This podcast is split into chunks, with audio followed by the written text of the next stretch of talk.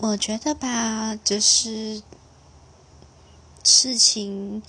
在你背后前面是一套，在你背后又是另外一套，就是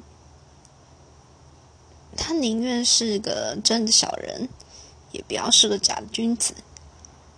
因为你永远不知道一个人在你面前跟在你背后是什么样子。